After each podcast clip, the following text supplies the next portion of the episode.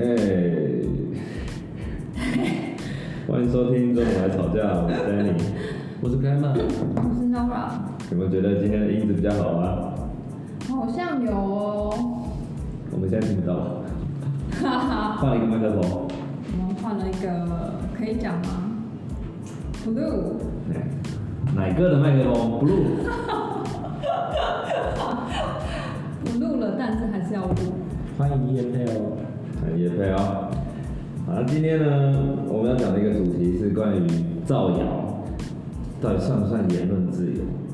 那会聊这个话题呢，是因为 Clement 在 PPT 上看到一个文章，啊，他是一个中部的一个医事工作的男子，他在八卦版，如果大家有用过 PPT 就知道八卦版是什么，然后他用问卦的方式问说，接下来两周会是流感死亡的爆发期吗？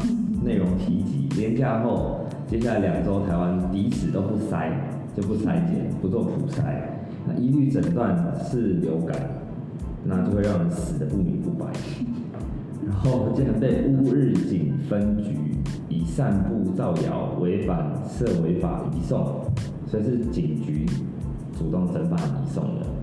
他可能觉得哇逆时钟，好，然后，哎呦，然后后来彰化地院审结了，认为男人凭空捏造不法，也就是说，我们不能认为他是凭空，我们很难认为他是凭空捏造这个讯息的，他所以说不法，而且他本身是医事人员，他依照他的专业提出疑问，并非不实讯息。哦嗯，哦，是。，OK，好，所以我们今天要讨论的就是这个关于言论自由跟言论自由在什么样的情况下才可以被限制？嗯哼，那我想要先，我我们自己有准备一个 round down 嘛，那我们可以先讨论第一个问题是，啊、其实，在台湾的法律是，你如果去造谣，依照这个《社会秩序维护法》的第三十六条的第几款？第五款，他是说，如果你是散布谣言，足以影响公共之安宁者，得处三日以下的拘留或新台币三万以下的罚款。哇哦，你们觉得合理吗？嗯，我觉得要考虑这些事情的时候是，我我自己的立场是，我我会想要思考，这些法律是让你创建一个更好的社会。嗯那就是说，这个刑法有没有帮助创建一个更好的社会？嗯，所以它的目的是就是防止，呃，你去误导别人怎么想，然后可能会有恐慌啊，或者是呃大家做出不好的决定等等的。所以如果是基于这种方向的话，我觉得是可以的。哦，那克莱门觉得呢？要不你先听看 Danny 的好了。刚才刚才 Nora 讲到一个，他说想要知道立法目的。嗯那如果大家对于立法目的或一个法律为什么要立有兴趣，其实通常去看每个法的第一条、第二条，通常立法者都会先把立法目的写在最前面。对，那《社会秩序维护法》的第一条是要为了维护公共秩序，确保社会安宁，特制定本法。那如果你要问我的想法是怎样，那我就会问说，那什么叫做公共安宁？跟他说散布谣言足以影响公共安宁。那比如说我今天跑到路上，对，去跟去跟大家说，哎、n o r a 这个人哦，嗯，没公德心，所以他到处吐痰。我希望大家哦都去哦骂骂他，那这个算是影响公共的安宁吗？其实我觉得这范围实在是太模糊了，我觉得太难定义了。这个是不是检察官的自己认定是什么样的怎么样？那都是法官啊，法官自由行政，法官自由行政。对。但以台湾这个大陆法系的国家来讲，法法明确原则很重要，要尽量让法律更明确。但这个事情我觉得就很不明确。那那这样好了，我们现在想一下什么是法律？好，来，法律。是，我查了一下 Vicky，法律是透过社会和政府机构制定，然后用来规范行为的规则体系，所以它是一个体系，对。它不只它不只是规则而对。已，其实它是一个系统，所以其实它会形塑我们的行为。是。而且法律的范围就是不只是一些条文而已，它其实还关系到平等、公平和正义，是还有社会学等等，就是很复杂这样子。是是是。好，那 Danny 有自己想要 再说一次法律是什么吗？不用，我我觉得讲得很好了。好，以以以像，其实台湾的法律也是西方社会的法律的延伸嘛，包括台湾、日本都是参考德国法律。那它的本质都是呢，在政府在保障人权的前提下，呃，不应该侵害人权的前提下，才能去限制人人民的自由或者是他的基本权利。那基本权利就包括平等权、自由权，甚至生存权，甚至有人可以扩张解释到居住权这些。嗯，所以我觉得今天的题目就会是，呃，人民有言论自由嘛？那到底在什么样程度，政府可以去，政府可以去限制人民的言论自由？嗯，嗯，嗯，什么样的程度的话，假设假设如果今天是这样子。嗯，我们可以假设说，他去说这件事情，是因为他有一个目的，他有一个好处。对，比如说网军去发布一些假消息，对那可能好像可以月入五万哦。呃，我看 Nora 觉得还好，我觉得这种薪水想要讲讲这种话，没有这样子的事情，真的才五万，真是收取。应该是好赚好赚吧，所以大家才会想要去，即使你要发布一些你自己都觉得不太对劲的新闻，嗯你你都可以愿意去做这些事情。那对。那你觉得我们应该要罚罚吗？这种这种行为？我可能会想要用另外一个角度嘿来想这件事情，就是假设我们的我们有 UBI 呢，为下一集铺梗。UBI 是什么？解释一下什么是 UBI？UBI 其实是 Universal Basic Income，就是哦，不要乱铺梗好不好？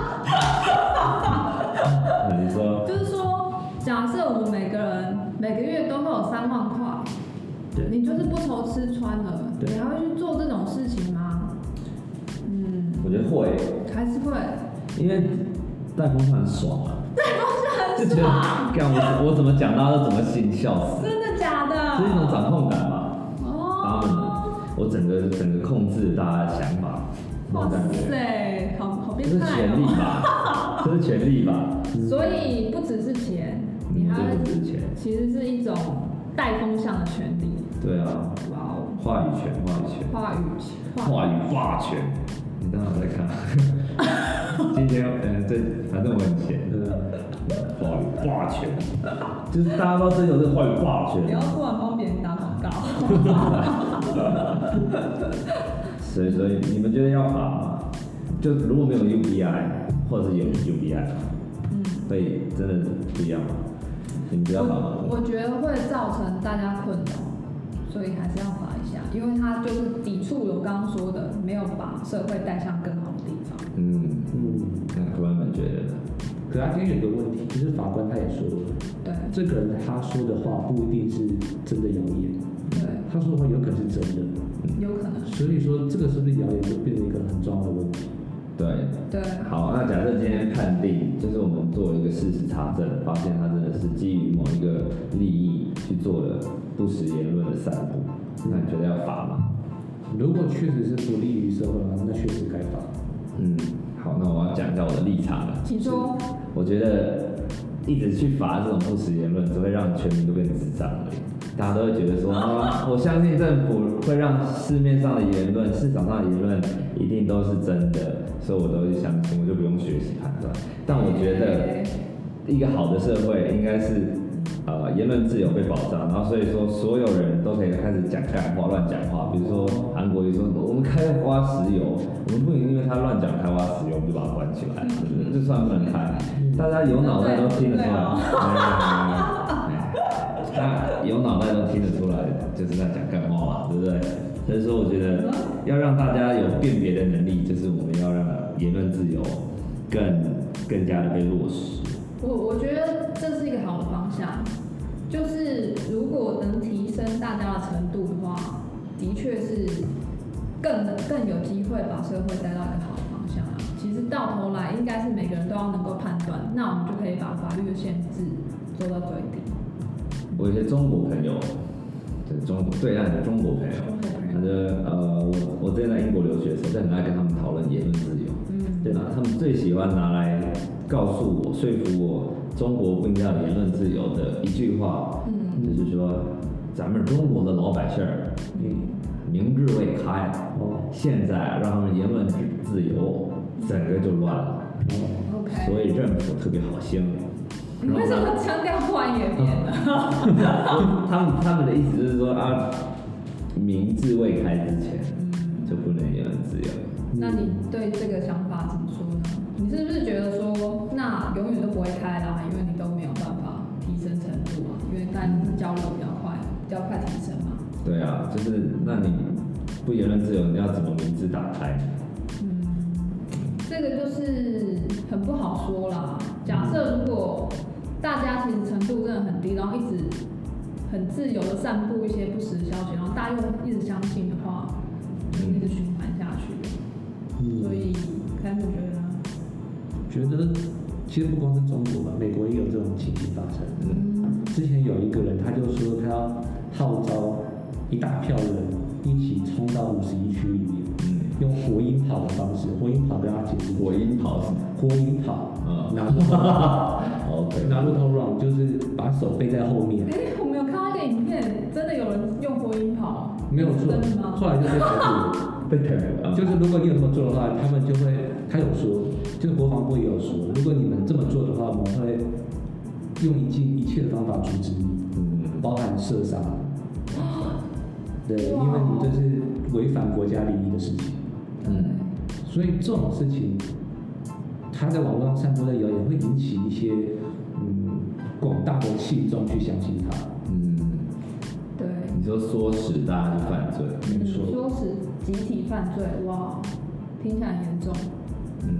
那我还是要，我觉得还是要，就是我我觉得就是，嗯，我叫你去杀人，你也没去杀人，所以说会被说 但是，但是你说杀人那个是另外一件事，因为你会知道你会立即的死亡。对。可是这种有时候你被说死的，你不知道它的严重性。我可能不知道这个法律可能会让他带来危险，或者他会犯法，对对对，是，我觉得遑论就是美国随便就可以射杀五十一闯入五十一区的人，嗯，这件事我首先觉得有点荒谬啊，但这不是今天的重点。嗯，就是如果唆使别人去犯罪的话，那算不算应该控制的言论自由嘛？嗯嗯，呃，其实刑法里面本来就说唆使犯罪也会，比如说我唆使你去犯罪，我其实也会有刑责。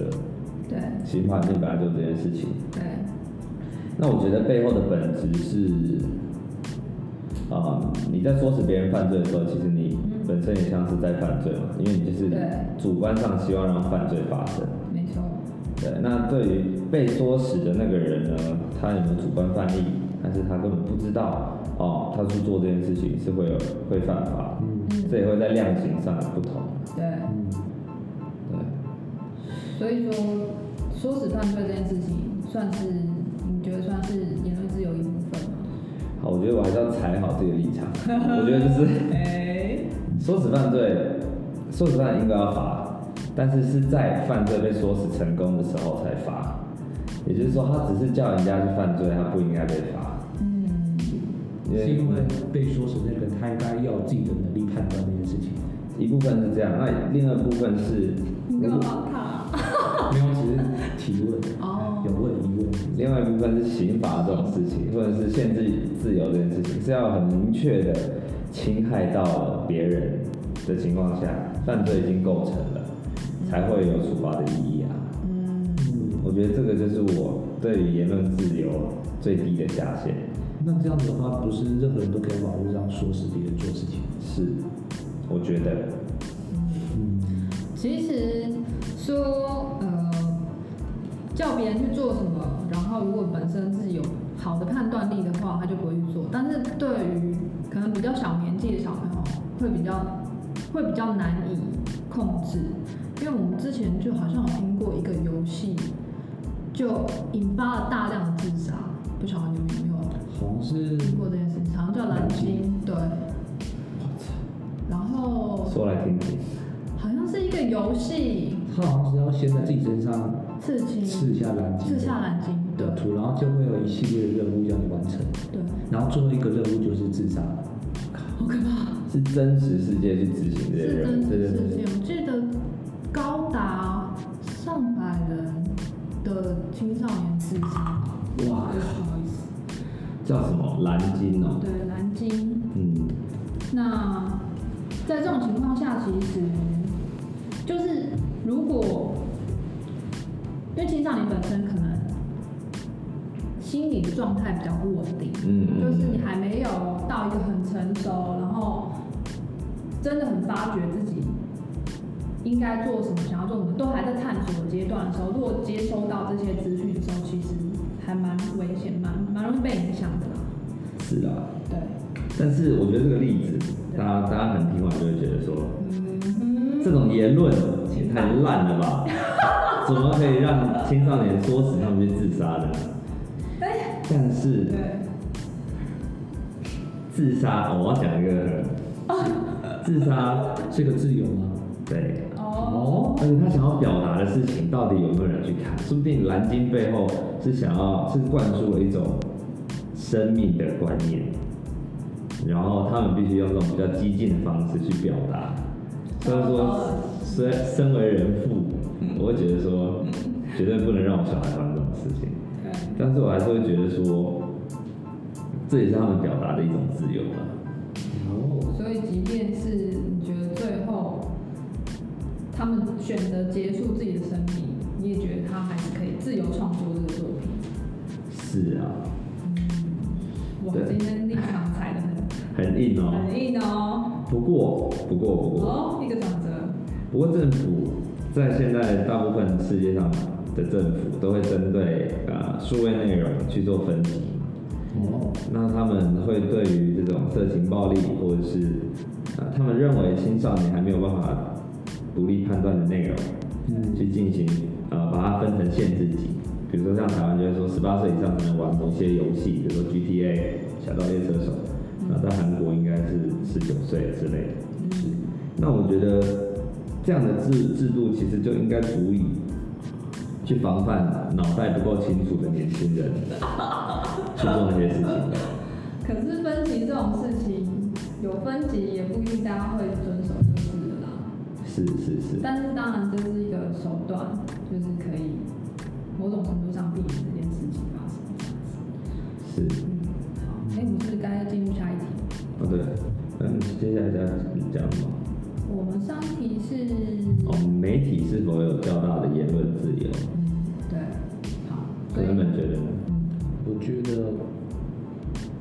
体应该要有言论自由，它不应该受限于法律，在这方面我觉得是这样子。你说无限言论自由？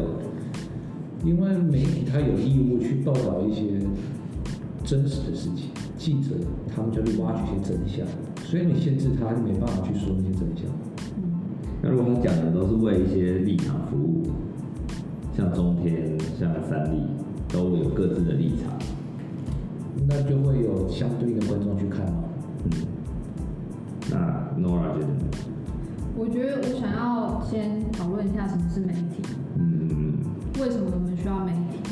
嗯，那同样我也查了 wiki，好，来，媒体是用于呃储存和传递信息或是数据的通信工具，嗯。所以它是一个工具。嗯。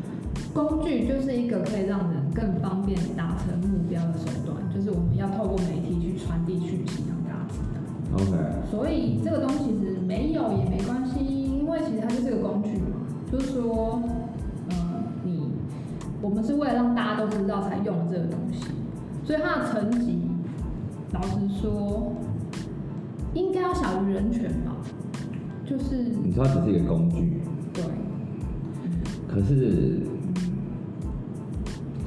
我们如果限制工具，可能就会限制到人权。哦，嗯，比如说有一些极端的例子哦。啊，你说譬如说在中国的地方，他们就很多什么人权的律师啊、医生啊，或者是记者，对，他们就没办法报道一些或者是做一些他认为有人权的事情，是，对，因为那是违反国家利益的事情。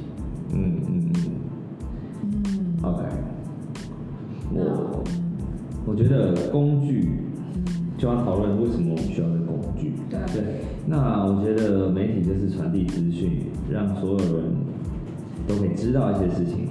没错那，这就是人权里面知的权利。知的权利，对，那第二点就是，其实，在我们现在的市场经济下，资讯不对称会造成很多的不公平。嗯，例如，我知道某家公司的股票要上来，要准备要涨了，对要发生什么事，我这个内线消息我可以先卖，然后就会对其他投资人不公平，或者我知道要跌了，我可以先卖。对，嗯，对，所以说我觉得这个像我刚才讲的两点，一个就是知的权利，另外一个就是平等权。所以我觉得这个工具如果会完成这个人权的保障，它就应该是人权的等级。那如果说我们说媒体的等级是小于等于人权，这样可以接受吗？因为我觉得这两个东西嗯，它不是同一个类别的东西，所以我觉得硬去比它高低比较没有难。办法比。对，而且在现在的这个时代啊，嗯因为网络网际网络的普及，所以大家都有机会成为自媒体。对，所以说，媒体等于每个人，每个人都是媒体，所以人权跟媒体权应该是都要被保障。嗯，每个人常成为自媒体，嗯，这让我想到什么正义魔人的事件。什么正义魔什么？事件？正义魔人。哦，就是有一些人在，譬如说公共交通运输工具上面，啊，他会认为他自己是很正义的人，嗯。他就会去阻止一些人做博爱做之类的，嗯。嗯，或者是说你在手扶梯上面，你一定要规定人在右手边，嗯，如果你你不在右边，你在左边，要是向下来，真的假的？这是真的吗？真的有对，是生下来的，真的有。也太无聊了吧？好，我以前写过一篇社论，在讲要拆除不爱做的，哦，那时候还有被一些艺人转贴，拆除不爱做。对，，OK，那我觉得那是另外一个议题啊。另外一个议题，对，我另外一个所以你讲这个主要是，主要是这个自媒体吧，嗯。它是不是也要受到一些道德的约束，或者是什受到大家的规范之类的社会的规范？对要不然它可以无限制的乱写。对，还有一个还有一个相关的问题就是，媒体或者是言论的限制会不会因为他的话语权不同有所不同？哦，就像你讲的，一般的人如果他抽到爆料公社之类，就会让很多人关注的话，代表他话语权其实也不小，那他的限制是不是就要提升？那反而反反之，如果只是我奶奶在家跟我讲一些话，那是不是其实就没那么严重？嗯，其实现在已经是这个样子了吧？是不是说没有被举报出来的话，其实也不会被法律约束？可以这样说吗？可以这么说。嗯，或者是如果我们讲纯讲民事的话，那在民事的法上的，呃要你比如说你造谣啊，他要你做的赔偿，也会是以你影响的范围去估出来。对。影响的范围，不过这让我想到，就是把话题拉回来的话，嗯。我就想到一开始说的那个人，嗯，他在网络上说这样的讯息，嗯。那为什么有人会去检举他，会举报他？因为他说的其实也并没有什么，就对我们生活没什么影响。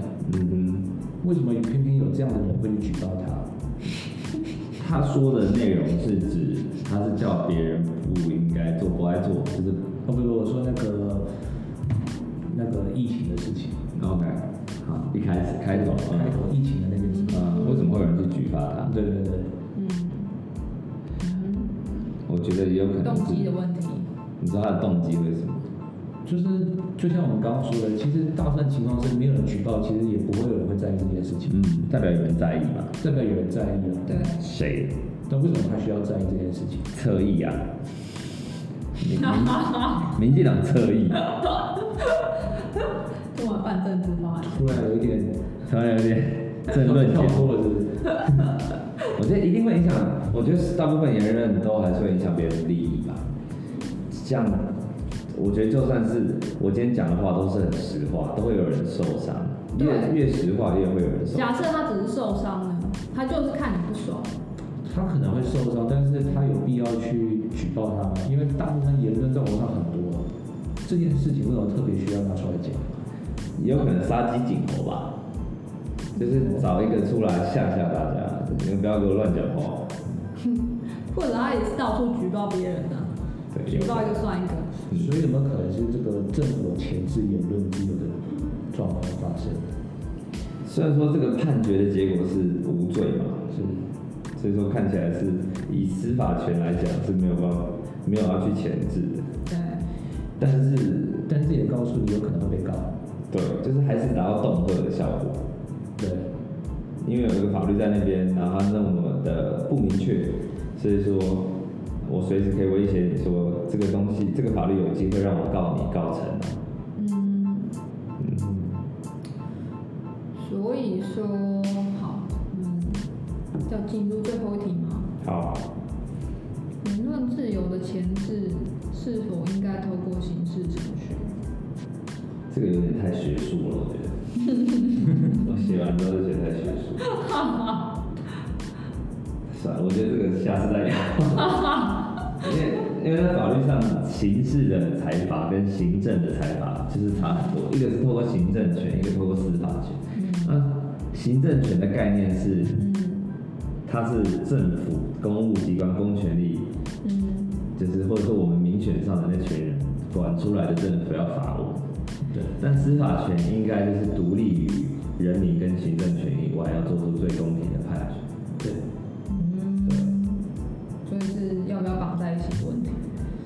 这个就所以说，当初你为什么会想要选这一题？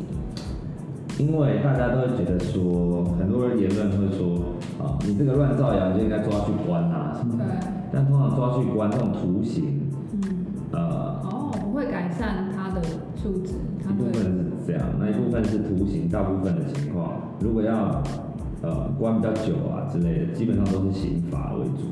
那刑罚就一定是司法权才能去罚人民的事情。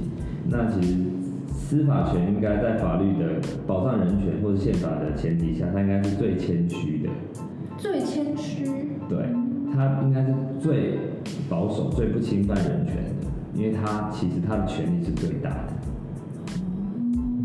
所以说，有一些东西在司法上，他们就会直接说，这个就是自由，不管怎样做，我们就是不会判你罪。